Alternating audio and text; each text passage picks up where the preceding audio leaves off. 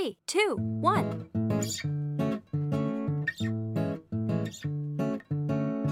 Hello，各位朋友，大家好，欢迎来到圣人小故事。这是天主教圣人，欢迎大家一起来认识。今天我们要介绍圣人是哪位呢？是圣多马斯，他非常惊险的免于雷击意外的一位圣人。圣多马斯又译名为圣道茂，是圣教会最伟大的神学家当中首推圣多马斯亚奎纳。他也是自然神学最早的提倡者之一。圣多马斯出生于意大利的望族，生于一二二五年，又有人说是出生于一二二七年。他们兄弟有四个人，圣人排行最小，姐妹的人数我们不太知道。圣人在小时候的时候，有一次跟姐姐在室内风雨交加，姐姐被雷电击毙，但是圣人却安然无恙。所以后来人们要求免除雷击的意外，都求圣人来转导。好了，让我们一起来认识圣人吧。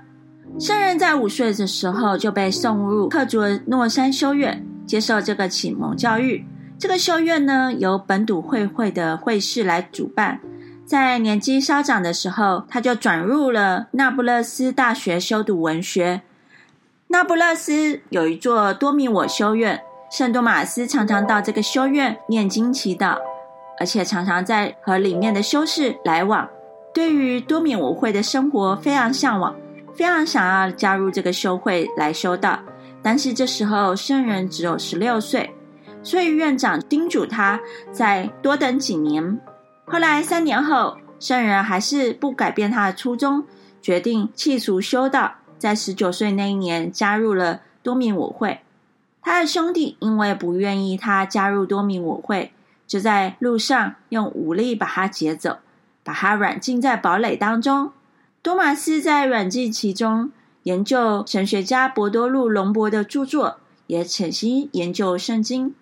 他的兄弟威迫利诱都没有办法动摇他的意志，所以他就唆使妓女到多马斯的房间当中，用美色诱惑他。多马斯非常生气。他就赤手从火炉当中取出燃烧的炭，把娼妓驱逐。后来上主就赐他终身不再受肉体诱惑的特恩，来报答他守身如玉的英雄精神。在两年之后，家人看他志不可屈，就释放他重回修院。后来圣人多马斯重入修院当中，在圣大雅伯尔门下修读神学。同学们都德性杰出，博学多闻。多马斯秉性沉默寡言，又非常健壮，所以同学就给他一个“哑牛”的绰号。有一位热心的同学，就看他外表好像很笨拙的样子，就自愿替他补习。但是圣人多马斯非常的谦虚，也欣然接受。所以遇到非常难的字句，这个同学没有办法解释的时候。多马斯就反倒替他讲解，头头是道。后来，全班同学对多马斯越来越注意，也私下把多马斯的笔记交给老师圣阿尔伯。圣阿尔伯读了之后非常钦佩，他非常相信多马斯不是一个平凡的人。第二天，他就叫多马斯来面试。考完之后，就对所有的学生说：“你们称呼多马斯为哑牛，但是。”这位哑牛的叫声将会震动全世界。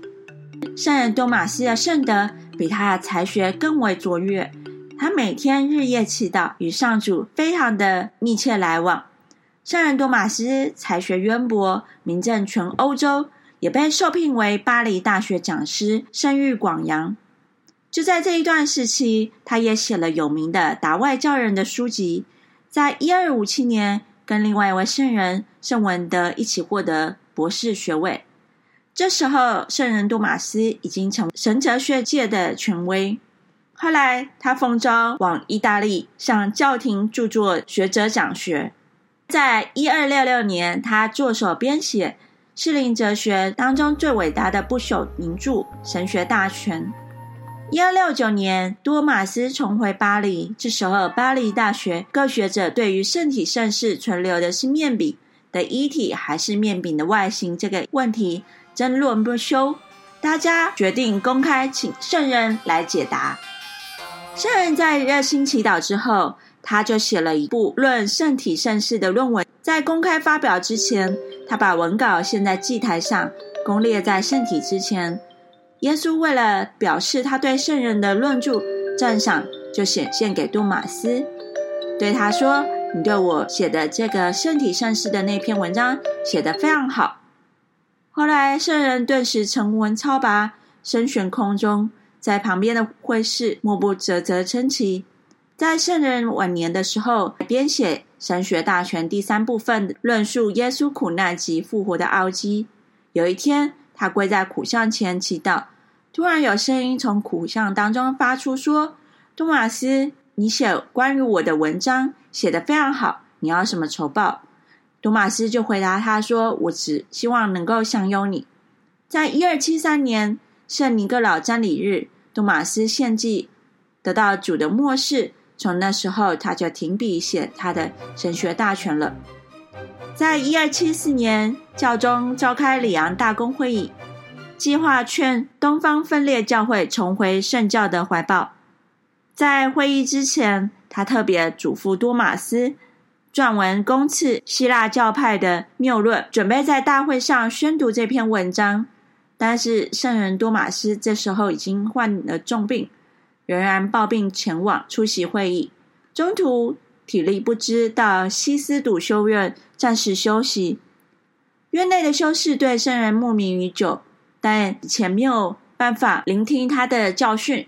但是现在，他就请圣人们为他们讲解雅歌的意义。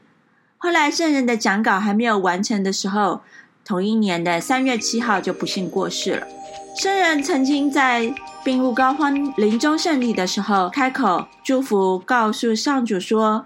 我一生都致力于学术研究的工作，除了爱你之外，没有其他的目标。我这一生讲学著作，都是因为耶稣基督的信德、罗马教会的信的道理。如今，我把一切所有的著作呈现给教会，由他来审断处理。后来两天之后，圣人就离世升天，那时候是在一二七四年，享年五十岁。同一天，圣人的老师。圣大亚伯尔当时在德国的高廊，他对同月的修士放声大哭，说：“多马斯弟兄，我在基督内的爱子今天去世了。上主将死讯启示给我了。多马斯在一三二三年荣列圣品，教宗圣庇务五世封圣人为教会的圣师。在一八八零年，教宗良十三世也封圣人为学校的主保。”圣人的著作非常的多，包罗万象，大多是有关于神哲学的论述。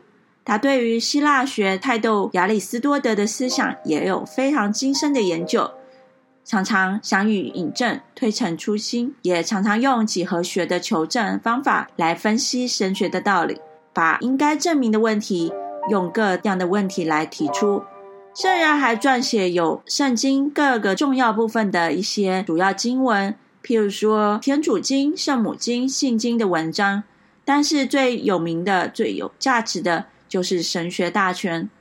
托利滕大公会议把多马斯的神学大全跟圣经和教宗的诏书并列会议席上面，我们可以看到他受到教会重视的程度。圣人不仅仅是神哲学的权威，也对文学富有修养。教宗乌尔班四世钦定耶稣圣体瞻礼的时候，特别嘱咐圣人撰写对于这个瞻礼的经文，文情并茂的记书咏，充满了圣体奥迹的全部内涵，深刻而简明。所以现在在圣体游行和圣体降服当中，一般信友都能够背诵如流的两篇主要的唱词，在一五六七年。因为圣人的写作对于教会带来很大的帮助，教宗就册封他为圣师。听到这里，是不是很感动呢？圣人多马斯的才学虽然出类拔萃、超人一等，但是他的圣德也是被后人所敬仰。他常常说自己的知识就是从苦相面前的祈祷，远比自己个人研究的还来得多。他把写作跟祈祷结合一体。常常声泪俱下，哀求上主赐他领悟圣教的各端奥理。圣人多马斯的谦德更是我们的模范。他常常谦虚的说自己的才学不如他人，也总是虚心求教，不耻下问。跟别人讨论问题的时候，也是心平气和，也没有发怒，也不会用言语来讽刺对方。因为他说，宗教是使人信仰上主，而不是把上主作为他的对象，而是作为他的目的。好了，听到这里，让我们一起来祈祷吧。我们祈祷的时候，用手指在额头、胸前和两肩画一个十字圣号，应父、其子及圣神之名。亲爱的天主，谢谢你赐给我们圣人圣多马斯，也保守他的生命。使他在这个雷击意外的当中能够保存生命，并且活得精彩。主要我们也为着这些受到意外而躺在床的人，求圣人来转求，求圣人来帮助他们，能够保守他们生命，恢复的生命当中，就要活得像圣人多马斯一样精彩。天主，我们也为着年轻人来向你献上仰望，求你帮助年轻人。好叫他们保守他们的身心灵，也祝福他们知道将来地狱的火比这个受炉火当中更为炙热。也求你帮助他们保守自己的身体。谢谢你，我们将祈祷是奉耶稣之名，应父、其子、其圣神之名。愿天主祝福你。我们下一集要介绍的圣人是哪位呢？我们要介绍的是善于图像式传教的。征服如利阿莫诺埃的这位圣人，这位圣人有什么特别呢？他被称为不列颠的使徒，他在当中也帮助法国不列颠尼的居民相信了天主。敬请期待，拜拜。